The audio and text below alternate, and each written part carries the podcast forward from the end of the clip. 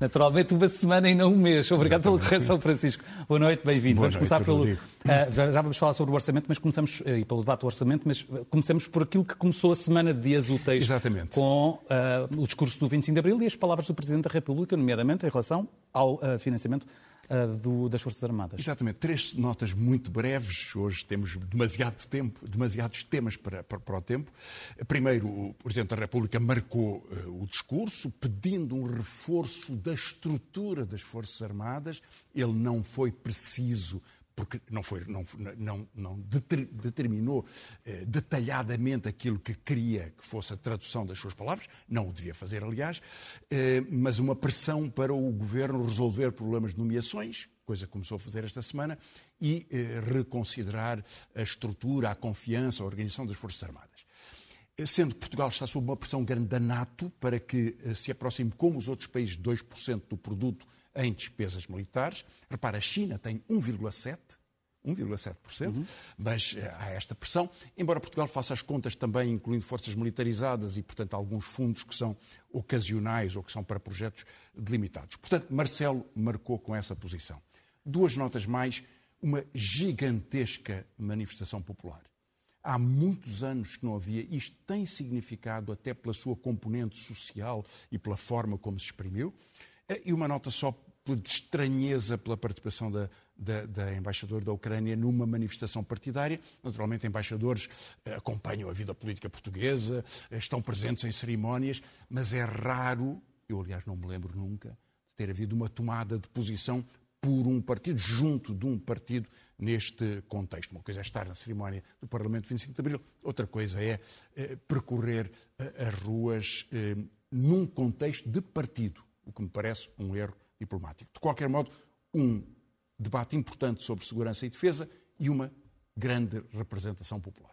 E, no final desta semana, o debate do orçamento, com esta questão muito relevante, com, na mesma semana em que o Ministro das Finanças assume aquilo que já era óbvio, com um, a evolução da um, inflação, pelo menos aquela que está prevista neste momento, haverá perda de poder de, de compra e, uh, portanto, haverá dificuldades acrescidas que à esquerda se considera que não estão a ser suficientemente acauteladas e colmatadas, ou a possibilidade de colmatadas, uh, pelo Orçamento do Estado. Sim, eh, hoje houve duas notícias, uma boa para o Governo, outra preocupante para o país. A boa para o Governo, e aliás para a economia nacional, foi que no primeiro trimestre a economia portuguesa cresceu 2,6%.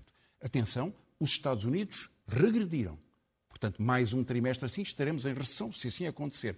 A Itália também. A Espanha cresceu 0,3%. Portugal é muito excepcional. Só que vinha de um nível bastante mais baixo, porque sofreu mais do que outros países eh, comparáveis durante a pandemia. De qualquer modo, o primeiro trimestre foi razoável para esta recuperação. O que é que está a acontecer em outros países? O consumo está a diminuir, as pessoas estão com medo e há uh, o efeito do, da perda de rendimento pela, pela, pela inflação. Essa é a segunda má notícia.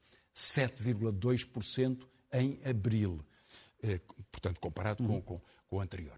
O, o, que quer dizer que há uma aceleração da inflação. Vamos ver, aliás, alguns dados sobre Vamos isso, porque este é o problema que foi mais discutido. Gigante do estúdio. Exatamente. Uh, bom, podemos uh, começar por ver porque é que uh, os efeitos da distribuição do rendimento são tão preocupantes. Faltam ainda dados sobre 2021, ano que já terminou, mas sabemos que em 2019 para 2020 aumentou o número de pobres em Portugal.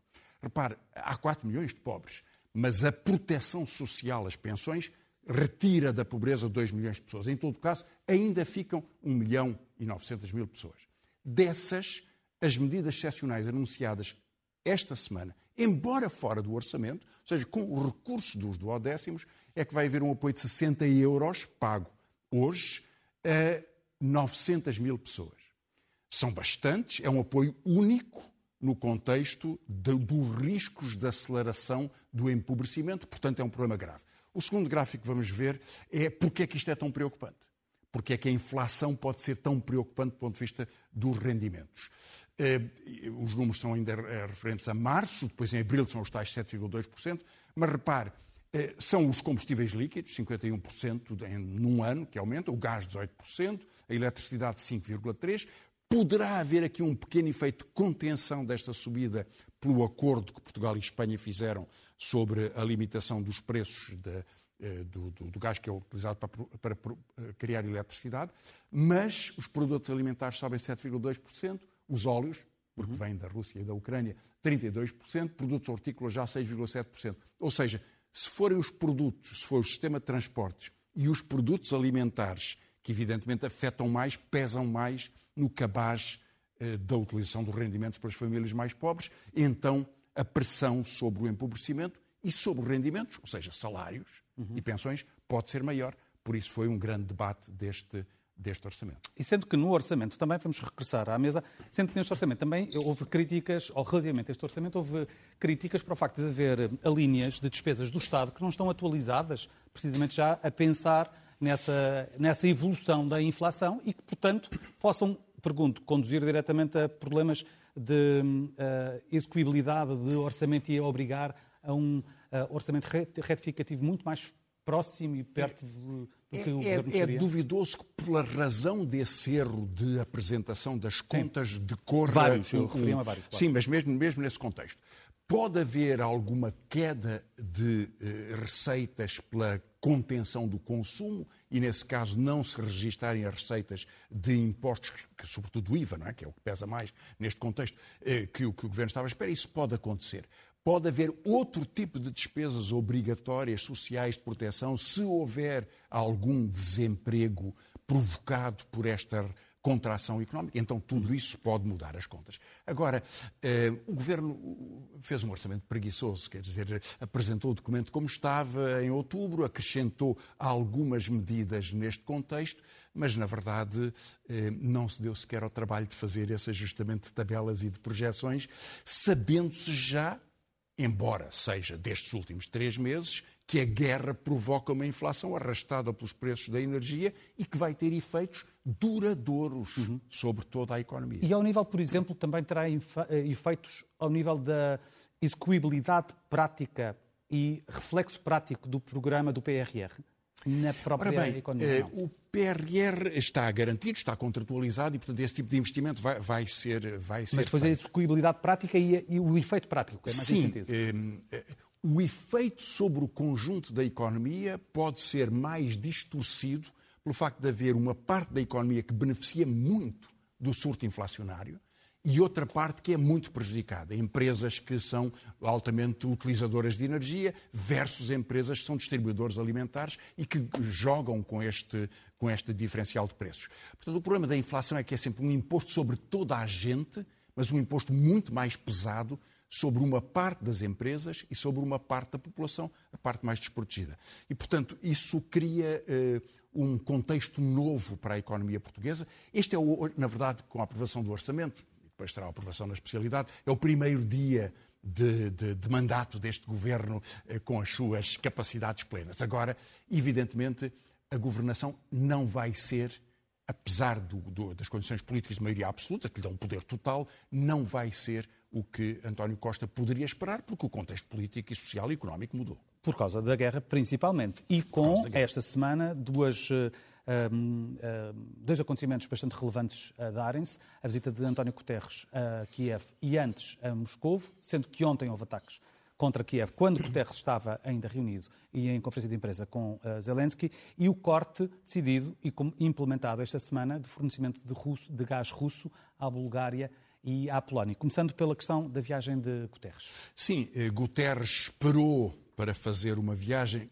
quando porventura pensava que poderia estabelecer alguma ponte, os calendários só aceleraram a distância diplomática entre Kiev e Moscou, portanto é hoje impossível conseguir uma aproximação, a guerra tem continuado a distanciar e torna-se o cenário eh, determinante, não há paz possível organizada neste contexto. Guterres tentou fazer essa ponte, eh, foi, foi foi, foi ao Kremlin e depois esteve em Kiev. Houve o bombardeamento. O Guterres teve o cuidado de dizer que o bombardeamento simultâneo, quase simultâneo com a sua conferência de imprensa, não era propriamente um ato de agressão às Nações Unidas, mas é de qualquer forma um sinal político de, de grande gravidade. O que importa é que dessa, desses encontros não resultou uma ponte diplomática, uma ponte eh, negocial. A Rússia tomou a iniciativa de antecipar o corte de gás à, à Polónia e à Bulgária. É um aviso para toda a União Europeia. A Comissão Europeia anunciou que na próxima semana fará uma reunião para fasear o fim das importações de petróleo, mas ainda demorará alguns meses, e a lógica política desta guerra leva a que acabará por, por, por, determinar o corte dos fornecimentos do gás, com um efeito económico tremendo sobre alguns países, em particular a Alemanha, por isso é que ela tem resistido. Mas a lógica é essa, a separação, o muro estará, estabelecido. Aonde é que não sabemos, depende mais das forças militares do que das questões políticas, mas assim acontecerá. O que é certo, no entanto, é que algumas empresas e alguns países aceitaram a pressão da Rússia para pagar em rublos, ou seja, pagam em euros ao banco da Gazprom, que transfere para uma conta noutros bancos russos, eh, comprando rublos com essas, com, com, essas divisas. E, portanto, desse ponto de vista, eh, a Rússia consegue ainda manter eh, uma pressão muito importante sobre, sobre, uhum. sobre a Alemanha e sobre os outros países e europeus. E faz questão de dizer que a Polónia continua a receber gás russo através da própria Alemanha, com a gestão de. Claro. E, e assim acontecerá. Não há nenhum destes países que eram dependentes a 30%, 40% ou 60%, como a Alemanha, da importação de gás russo, que o possa dispensar, apesar de já não estarmos no inverno, mas ainda há uma necessidade, porque não é só o aquecimento das casas, é o conjunto do sistema energético que depende estrategicamente da, da Rússia. O Francisco tem de aproveitar que aqui está, porque pedi-lhe um comentário à grande notícia e polémica de hoje relacionada com a Câmara de Setúbal. Sim, o Expresso lançou essa notícia sobre, sobre, sobre Setúbal, depois percebeu-se pelas declarações da, da Associação de Ucranianos que havia quatro câmaras municipais que estavam a ser apontadas, eh, Setúbal, mas também Gondomar, Aveiro e Albufeira, portanto não é bem, eh, não há aqui uma cor, uma cor partidária, eh, e a história não está ainda muito bem contada. Ainda não se sabe todos os detalhes, há um aspecto muito preocupante, que é se em alguma destas câmaras, quem quer que seja, seja recebida em condições que não são os que a lei e a hospitalidade determinam, segundo as regras que têm que ser seguidas em todo lado. Agora, repare, eh, a tutela destes processos é do Governo, serviços de estrangeiros, que recebe as pessoas. O Governo eh, entrega ao Alto Comissariado a responsabilidade da organização do acolhimento dos refugiados e há protocolos com câmaras para territorialmente o fazerem. Portanto, se em algum ponto há aqui desatenção, desprezo pelos direitos dos do, do refugiados, ou até perturbação por eh, manipulação política, diplomática, isso seria eh, de uma enorme gravidade. É preciso confirmar se assim é. A Câmara de Setúbal tomou esta medida de, de, pedir uma investigação. Espero que ela seja feita neste, neste contexto para saber de, de quem se trata ou o que se trata. Agora. Hum, acho que devemos olhar para. Eh, falta-nos hoje informação sobre como é que milhares de refugiados ucranianos estão a ser recebidos. E esta eh, preocupação que surge é um alerta. Desta semana também, parece que já nem nos lembramos, mas houve um evento, um acontecimento muito relevante. A reeleição de Emmanuel Macron como presidente da República Francesa, com uma vitória mais folgada do que as últimas sondagens lhe davam mesmo assim longe do resultado de uh, eh, 2017. E à porta estão as eleições legislativas. É possível que haja uma frente comum de esquerda para atacar, entre aspas, Macron nas uh, legislativas e isso dê vantagem até à direita de Le Pen? É, é muito inseguro, muito incerto, hoje, sexta-feira. Eh, Macron ganhou com 16%, muito menos do que o que tinha, os 30% tinha tido da outra vez. Em todo o caso, os dois últimos presidentes não tinham sido reeleitos e ele foi reeleito, desse ponto de vista é uma vitória. Embora repare que na primeira volta ele foi o terceiro candidato em todos os eleitores e eleitoras até aos 60 anos. E, na verdade, ele hoje ganha as eleições, como aconteceu noutros contextos, aliás, é a maioria absoluta do Partido Socialista, a partir de um grande predomínio sobre os eleitores acima de 60 anos. Eh, que procuram uma Apesar de ter recuperado também na segunda volta. Recuperou na em todas as outras faixas eh, etárias mesmo. Porque subiu de 28% claro. para, para 58%. É, recebeu uma votação muito significativa de outros eleitores que não, não lhe tinham dado uhum. confiança na primeira volta. Mas há aqui uma fragilização política do sistema presidencial francês e da representatividade. Há uma diferenciação eh, eh, social e, sobretudo, geracional muito mais acentuada, eh, da que França é um exemplo, mas Itália assim também acontece. Em segundo lugar, com este contexto, pode Macron ganhar as eleições legislativas de junho? Provavelmente não. Mas é mais possível que haja uma dispersão eleitoral. Ele arrasou as eleições legislativas a seguir à sua vitória presidencial no mandato anterior, depois desfez o seu partido. É possível que Le Pen possa conseguir algum avanço. Eh, Mélenchon, eh, que foi o terceiro candidato mais votado, colado a Le Pen, fez uma proposta de uma grande frente, uma união popular mas hoje o Partido Socialista, que estava nessas negociações, suspendeu a sua participação e parece mais fácil que haja um entendimento com o Partido Comunista Francês e com os Verdes, o que em todo caso daria eh, cerca de 30% em termos de eleições presidenciais. Se isso depois pode resultar numa disputa de maioria, que é o que Melanchon quer, não sabemos. Mas nesse debate, telegraficamente, há três pontos de acordo e três em desacordo. Há um acordo sobre, entre as várias esquerdas e estes partidos. Há um acordo sobre reforçar política de saúde, há um, um acordo sobre políticas de eh, emprego e políticas de salário mínimo. Mas há um desacordo sobre a Europa, sobre a reforma aos 60 anos e sobre o nuclear, porque o Partido Comunista Francês defende o nuclear e Mélenchon e os Verdes não. Portanto, há aqui muitas incertezas provavelmente não haverá um acordo entre Melanchon e o Partido Socialista, que em todo caso teve 2% nas eleições presidenciais, mas pode ter um pouco mais nas legislativas. Certeza absoluta é a decisão de um Conselho de Administração de uma grande empresa tecnológica, o Twitter, que decidiu aceitar a proposta e vai vender, uh, vai vender a empresa a Elon Musk. Ora, esta é uma decisão desta semana uh, que eh, se seguiu a várias outras propostas e o tema foi falado bastante nas últimas eh, três semanas e num contexto em que também há uma decisão por cá eh, sobre metadados e, portanto, falando do campo da tecnologia, uma decisão do Tribunal Constitucional Português sobre metadados. É verdade. Esta, eu creio que a gestão da vigilância, do acesso à informação e da liberdade na internet é dos aspectos mais importantes da nossa vida social. E hoje temos uma má notícia e três boas notícias. Má notícia, o Twitter acabou por aceitar ser vendido a Elon Musk. Um, Elon Musk tem 80 milhões de seguidores no Twitter, é um grande utilizador, promete reduzir a moderação de conteúdos em nome da liberdade de opinião, mas é isso que favorece, tem favorecido em geral a, a a consagração de discursos de ódio. Ehm, ou a multiplicação de robôs, que ele próprio utilizou muito, um quarto dos tweets sobre a Tesla são uh, provenientes de robôs. Portanto, má notícia que o Twitter esteja entregue a, a Musk. Três boas notícias a decisão sobre metadados pelo Tribunal Constitucional, é uma garantia de, de, de liberdade e de, de, segurança. Uma decisão da, da Comissão Europeia eh, sobre eh, que conseguiu avançar agora com uma lei de acesso digital. Repara, há 309 milhões de cidadãos europeus todos os dias no Facebook.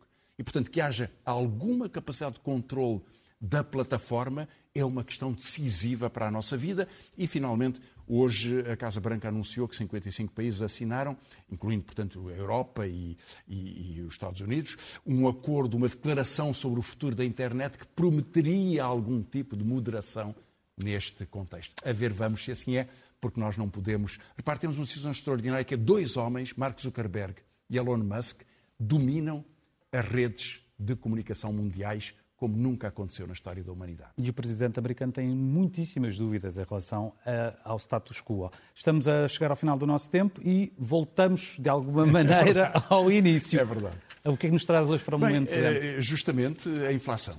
Eh, um apontamento, dois apontamentos do debate do Parlamento em que se explica que, havendo inflação, a solução, como é que poderia alguém num governo pensar de outra forma, é que as pessoas aceitem a redução dos seus rendimentos. Vamos ver. Bom fim de semana. Boa Bom noite, Francisco. A senhora deputada diz-nos que nós devemos eh, desistir da diminuição do, do ISP. Por acaso, o aumento dos funcionários públicos é em alternativa à diminuição do ISP? Nós não devemos desistir. São medidas que são importantes e são medidas que contribuem para atenuar a subida dos custos dos produtos com que nós estamos a viver. O orçamento não decreta a inflação. O orçamento o que tem é um conjunto de medidas que ou combatem a inflação ou aceleram a inflação, que aumentam o rendimento das famílias e a competitividade das empresas ou que diminui o rendimento das famílias e a competitividade das empresas. Neste momento, qualquer aumento dos salários seria uma ilusão que seria rapidamente consumida pela inflação, que necessariamente iria aumentar por via de mais esse aumento.